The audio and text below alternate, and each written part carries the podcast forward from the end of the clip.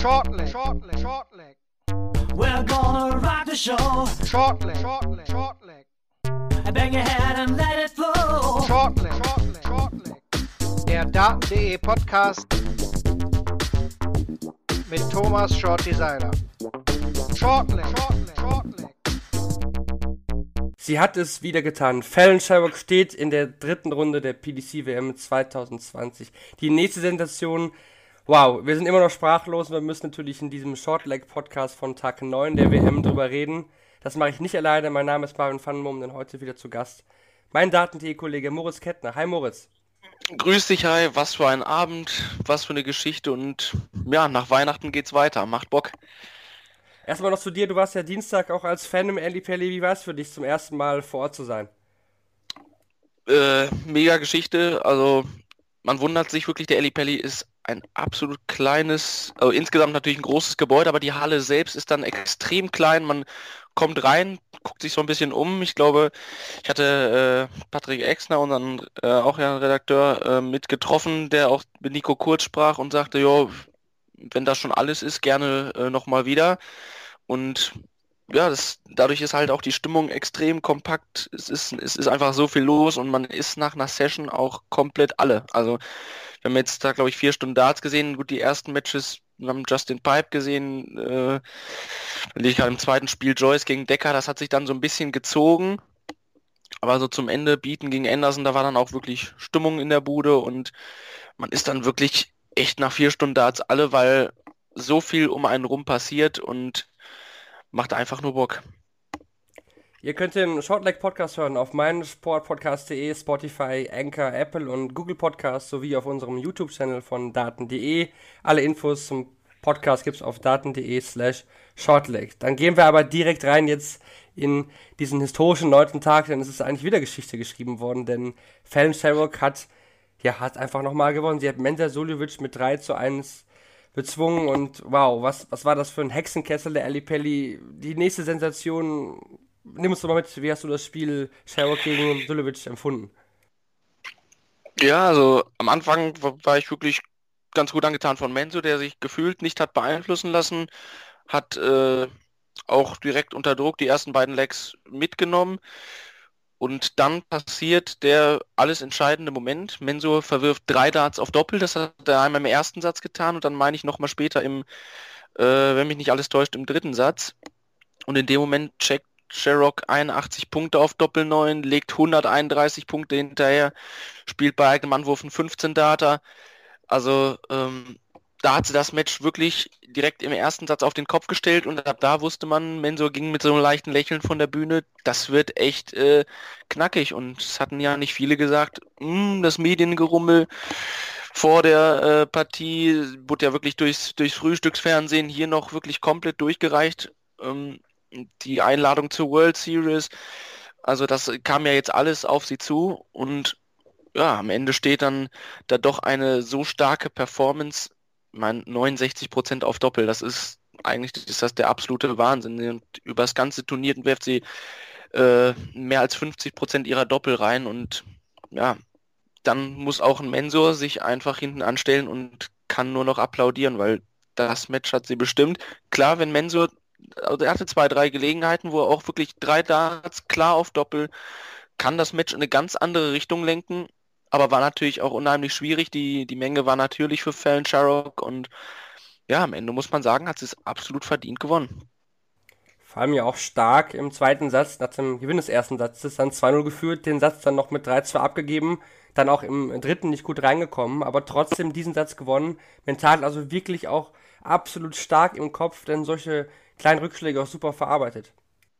Ja, also beide haben ja so diesen, Comeback jeden Satz, jeden Satz gestartet. Benzo hat dann fünf Legs in Serie gewonnen und wenn man dann 15 Data spielt und gegen den Anwurf mit sechs Perfekten startet, das hat äh, Menzo den Zahn gezogen. Er hatte dann zwar drei Darts wieder mal um den dritten Satz zu gewinnen, aber Sherrock ist, ist echt gut dran geblieben und eine Statistik, die mir gestern noch äh, reingespult wurde, neun von den elf Legs hat sie mit dem letzten Dart in der Hand gewonnen und das hat äh, das hat es wirklich Mende auch ein Stück weit gekostet. Er konnte nie ähm, nochmal rankommen und vielleicht auch einen gemachten Fehler korrigieren, weil jeder Fehler, den Menzo gemacht hat, war Fallon Sherrock da und hat mit diesen vielen, vielen 15 Data auch einige 18 Data, die einfach dann auch wehtun, weil es im letzten Dart passiert, ja, dadurch die Luft für Menzo rausgenommen. Am Ende dann auch 86 Punkte auf dem Bullseye gecheckt, nachdem Sulovic dann die Doppel 20 äh, verpasst hat, weil er da in die Single 5 ging. Wie, wie hast du die Fans erlebt? War natürlich klar auf der Seite von Sherrock, natürlich auch viele Buchrufe gegen, gegen Sulovic. Wie ist da deine Meinung? Mm, ich finde es schwierig, klar, also so eine Geschichte erlebst du als Fan im Ellie Pelli nur einmal oder so, glaubst es nur einmal zu erleben. Wir hoffen es natürlich, dass es in den nächsten Jahren äh, zur Normalität wird. Ähm, ich finde es immer schade eigentlich, dass wenn man den einen anfeuert, dass man dafür gleichzeitig dann gegen den anderen sein muss. Also es hat sich mir auch insgesamt noch nie erschlossen. Das ist, glaube ich, so ein Thema, was auch aus anderen Sportarten in Starts rüberschwappt. Ähm, da stehen immer noch Einzelsportler auf der Bühne, die für sich ihren Lebensunterhalt verdienen müssen. Deswegen finde ich es immer schade, wenn dann äh, da insbesondere wenn so zwischendurch dann reingepfiffen wird, wenn sich dann irgendwer wieder befähigt sieht, äh, ich muss jetzt den auspfeifen, damit die andere gewinnt. Also das fand ich ein bisschen schade, aber auch eine Atmosphäre, mit der Suljovic rechnen musste, mit der Suljovic auch klarkommen musste. Also ähm, die Stimmung war feindlich, aber wenn so ein insgesamt Bohnen ist, finde ich, ist es eigentlich okay, dann kann man sich nämlich darauf einstellen, dann ist das, sind ja immer diese, diese Einzelpfiffe, die sehr plötzlich aus dem Publikum raustreten, die dich in Konzentration stören. Und wenn so grundsätzlich eine aufgeheizte Stimmung ist, dann ja, muss Mense damit auch klarkommen und auch unter dem Druck konnte er schon mal drei Darts auf Doppel nutzen. Das hat er diesmal nicht getan.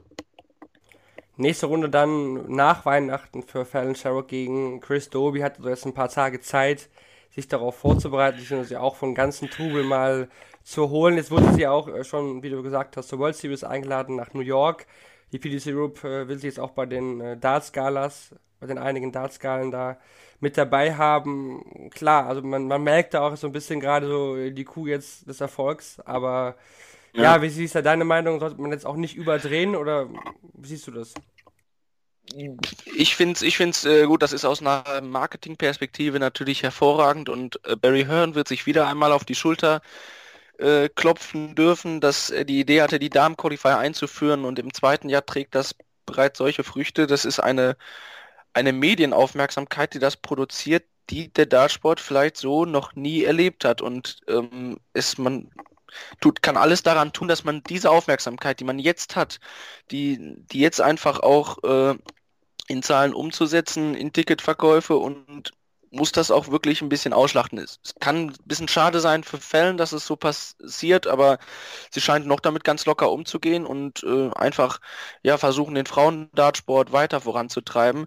Deswegen kann ich das absolut nachvollziehen. Einige sprechen jetzt von einem Premier League Platz, äh, das finde ich äh, ist albern. Ähm, Klar nutzt sie wirklich bei dieser WM ihre Chancen. Man muss aber auch die Kirche im Dorf lassen, dass die Averages um die 90 liegen. Sie nutzt aber alle Chancen und das macht sie bei dieser WM äh, so stark, dass man natürlich jetzt sagt, World Series, die Darts-Galas, ähm, dass man die Geschichte der WM auch verkaufen möchte, finde ich nachvollziehbar und kann meiner Meinung nach nur helfen, den, den Frauensport weiter vorzutreiben. Premier League wäre ja vielleicht, äh, sag ich mal, maximal die Idee, wenn es wirklich zu einer Contender-Lösung käme, ja. Wäre sicherlich genau. möglich, einen Abend ihr äh, zu gönnen. Ich denke, da würde nichts äh, darauf entgegensprechen, aber wir sind uns alle Nein, einig, ein, ein Premier League Platz unter diesen Top 10 Spielern der besten Welt, Woche für Woche, das wäre ja wohl nicht zielführend aktuell.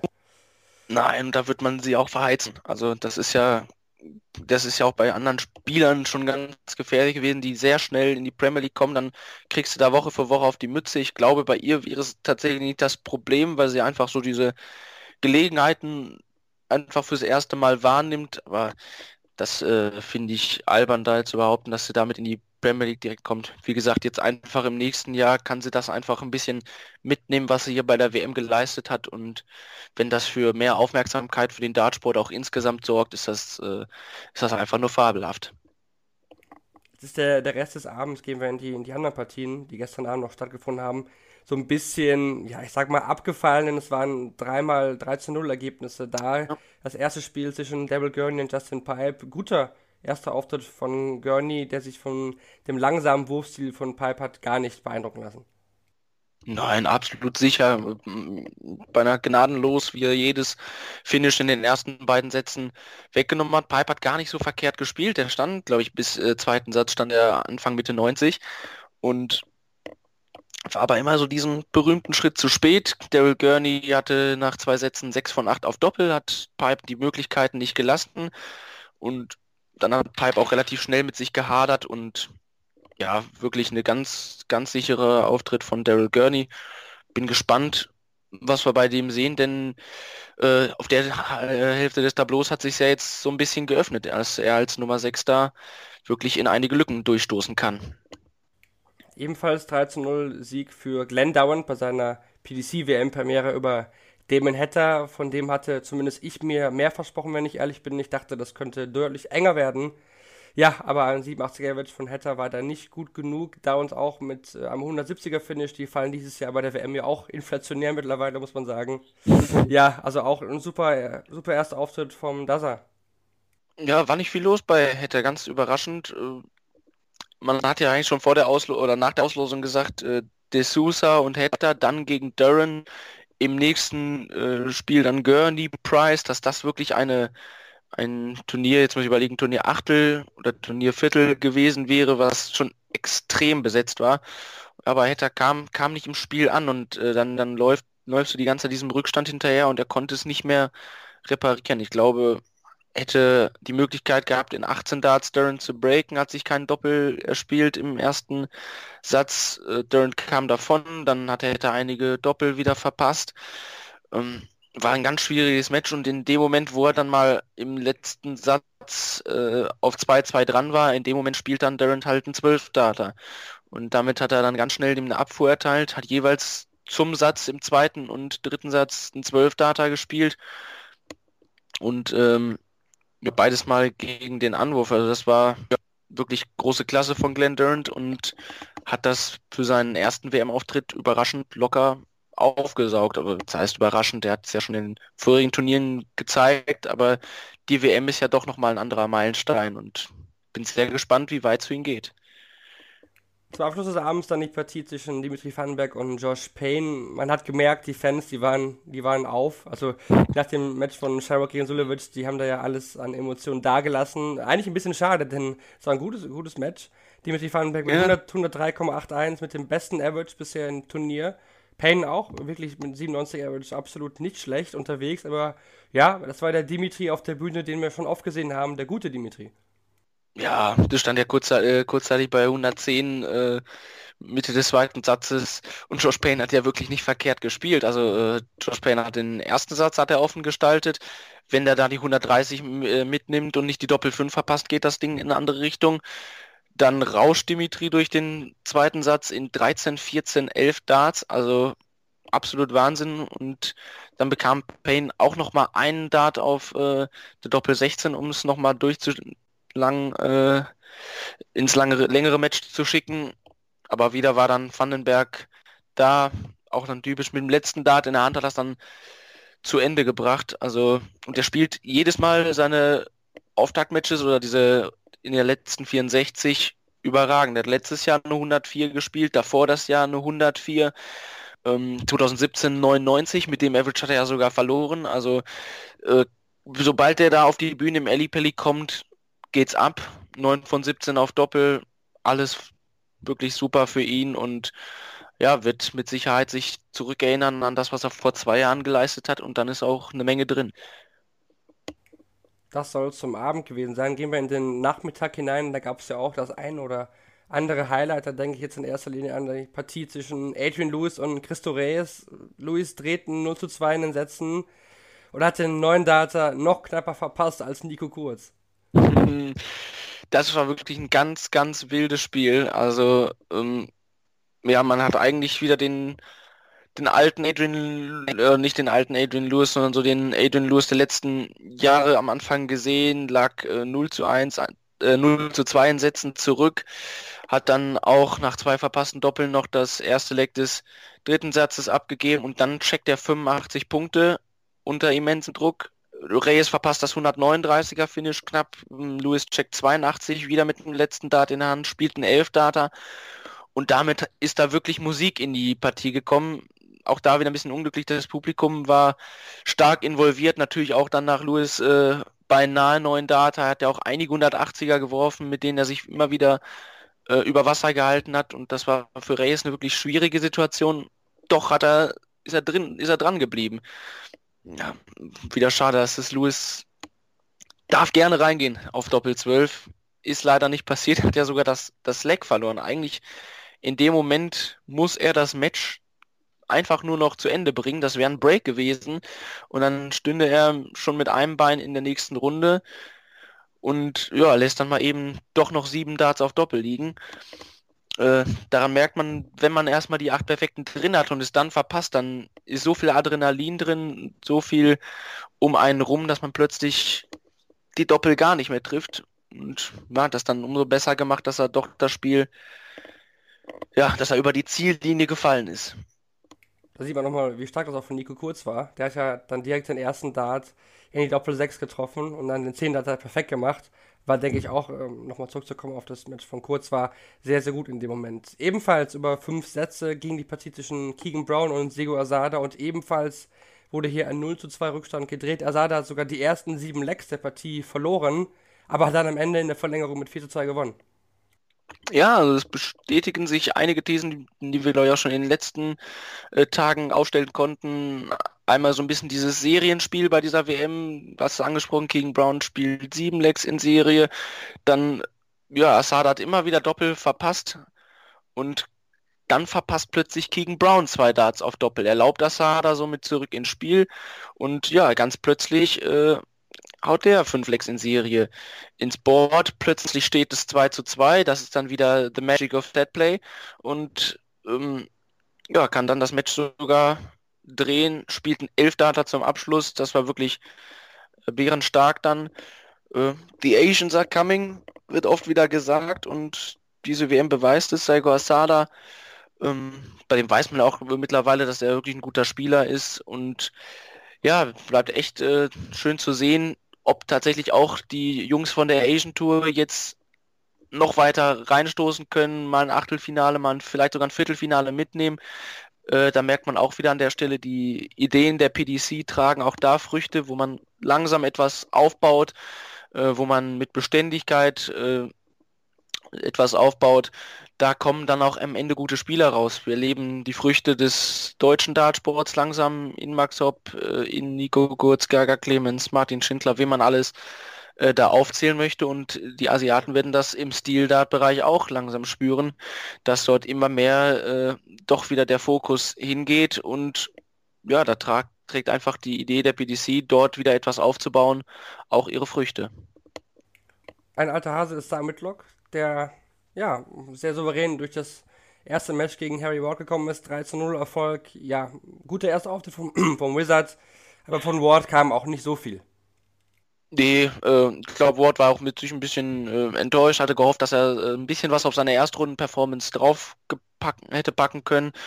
Hm, hat dann ähnlich gespielt, braucht man jetzt auch, glaube ich, nicht wirklich vertiefen. Er hat einfach nicht das produzieren können, was wir von ihm auf der Pro Tour dieses Jahr schon äh, haben sehen können. Simon Whitlock äh, wirklich eine ganz solide Performance, hat im zweiten Satz wichtig gecheckt oder hat dann nochmal wirklich direkt mit dem ersten Dart wieder das Doppel, dann ist Simon Whitlock immer am gefährlichsten, hat das so sauber runtergespielt und äh, ja, am Ende 94er Average, 40% Doppel, ist doch ein Start nach Maß.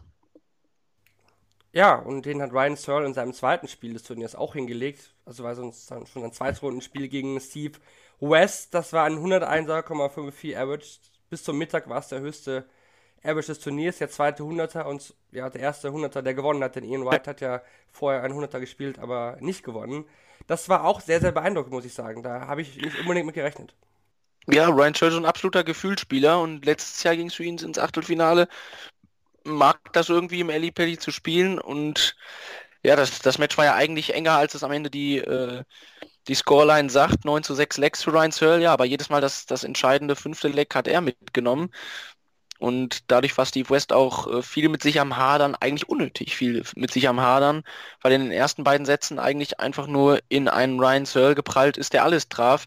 Und äh, der wirklich unter, wenn sobald der unter 100 stand, hat er alles mitgenommen und Steve West auch einfach keine Chance gelassen. Und Steve West stand da schon beim hohen 90er Average und war doch immer wieder so, ach, ist das blöd und war mit sich so viel am Hadern. Das hat mich eigentlich überrascht, weil das Match von Steve West war gar nicht so schlecht. Und damit hat er sich meiner Meinung nach auch dann der Chance beraubt, so kopftechnisch im Match zu bleiben und äh, den dritten Satz womöglich noch auf seine Seite zu ziehen. Hat ja dann 120 gecheckt, obwohl er zuvor auch wieder einige auf Doppel hat liegen lassen. Ja, dann bringt ihm Ryan Searle nochmal die Möglichkeit und Steve West kann das Bull leider nicht nutzen hat da so ein bisschen, ja, einfach schleifen lassen, obwohl sein Match gar nicht so verkehrt war. Und Ryan Searle, ja, der spürt einfach, hat einfach ein gutes Gefühl im Alley Pally, spielt wirklich sensationelle Darts, obwohl er eigentlich auch für einen Großteil der Saison mal ja, vom Radar verschwunden war, was die Ergebnisse anging. Wenn er jetzt wieder kommt, wird er damit, besonders aus finanzieller Sicht, sehr zufrieden sein. Das waren die acht Partien des Samstags. Kommen wir unser, zu unserer Kategorie Match of the Day. Was war für dich das Spiel des Tages vom neunten Tag.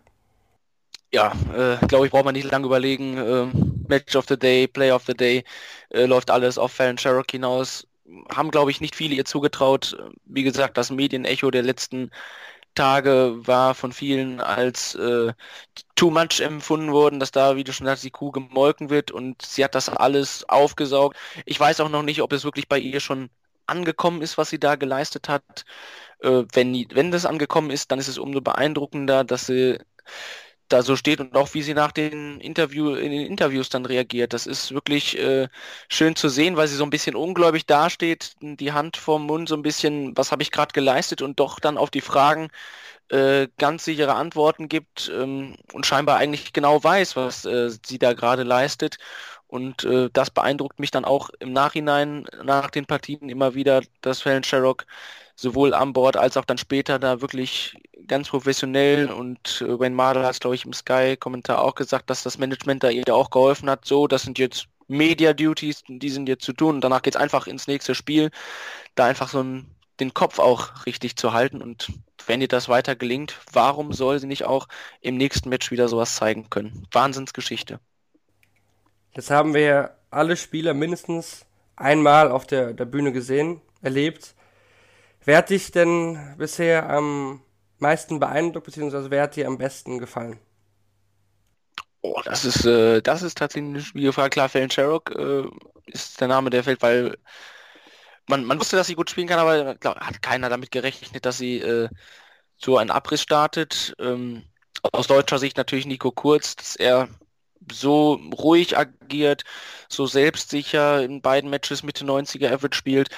Ähm, der hat nun mal gerade sein viertes und fünftes Spiel vor TV-Kameras überhaupt gespielt und äh, habe von ihm tatsächlich noch keine Performance gesehen, die wirklich abgefallen ist. Also das fand ich jetzt aus deutscher Sicht besonders beeindruckend. Auch Max, dass er dreckig gewinnen kann, wenn es nicht läuft, dann nochmal sein, sein Spiel findet. Also aus der Denke raus war das wirklich sehr in Ordnung.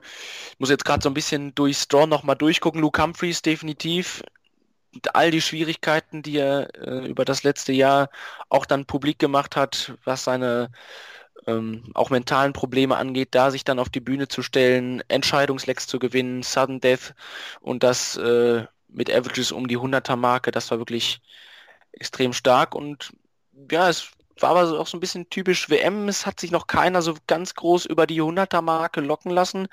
Äh, ich glaube, Vandenberg hast ja, hatten gespielt, Ryan Searle. Aber alle anderen sind so ein bisschen noch in, in der Abtastermanier. Also ähm, das wird sehr schwierig zu beobachten. Klar, Van Gerven ist weiterhin der große Favorit für mich. Äh, Peter Wright hat sich angemeldet, hat aber auch Schwächen offenbart und dann doch wieder in einem riesigen Moment eiskalt zugeschlagen. Also darf man dann doch auch wieder auf der Rechnung haben, je nachdem, wie es dann mit den neuen Darts läuft.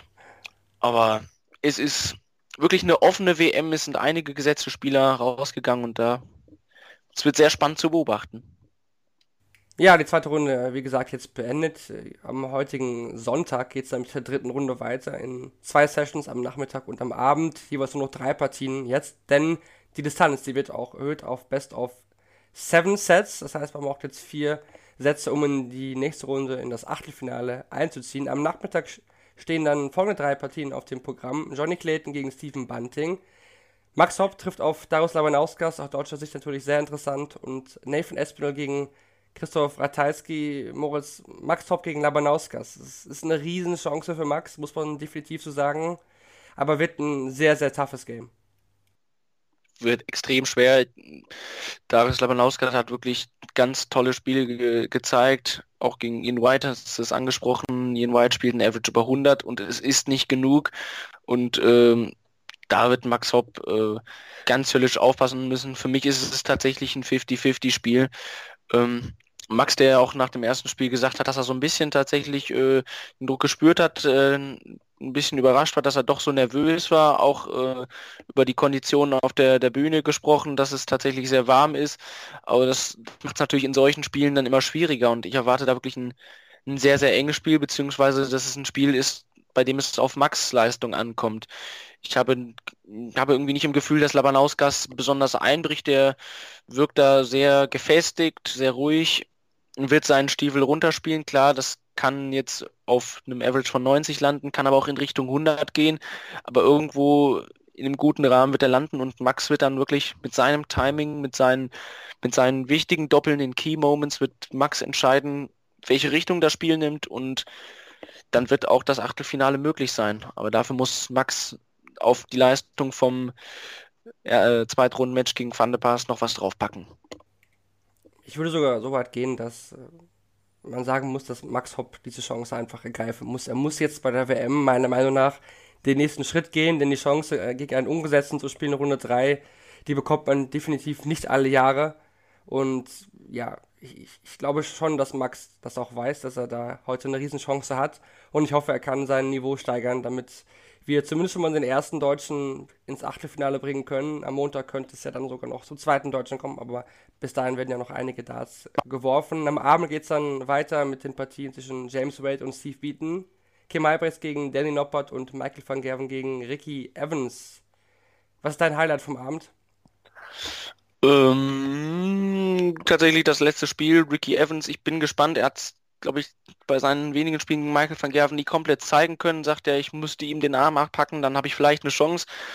Hm, wird ihm so nicht gelingen, aber wenn Ricky Evans, wenn der Ricky Evans ankommt, den wir auch kennen, der gut spielen kann, dann kann er Michael van Gerven kitzeln es wird einfach für mich lustig zu beobachten, weil es ein schnelles Spiel sein wird, wie Ricky Evans damit so umgeht, wie auch das Publikum vielleicht versucht einzubeziehen, da bin ich schon freue ich mich schon sehr drauf. Ähm, bei Halbrechts gegen Noppert muss man tatsächlich auch nochmal eine äh, Sache sagen. Halbrechts, Noppert, Humphreys, Kurz. Einer von den Vieren wird im Viertelfinale stehen. Also für egal wen aus diesem Bereich ist das doch eine riesen, riesen Möglichkeit, einiges aufs Ranking draufzupacken und äh, sich ein großes, äh, noch ein großes Spiel und einen großen ja, Scheck zum Jahresende in die Tasche zu stecken. Wir werden es auf jeden Fall beobachten. Danke dir, Moritz, fürs Dabeisein heute. Das soll zu Tag 9 der PDC WM 2020 gewesen sein. Lest die Berichte auf daten.de, schaut auf unserem YouTube-Kanal vorbei. Die Interviews da sind ja sehr sehen- und hörenswert. Gebt uns auch gerne ein Abonnement, damit äh, ihr da kein Interview der WM verpassen werdet. Denn nach Weihnachten werden äh, Patrick Exner und Thomas Schott Designer tatsächlich auch vor Ort sein und euch das ein oder andere Highlight bieten. Wie gesagt, danke Moritz fürs Dabeisein heute. Immer wieder gerne. Und wir hören uns dann morgen wieder, wenn es wieder heißt Shortleg, der Daten.de Podcast. Danke fürs Zuhören. Macht's gut. Ciao. Ciao.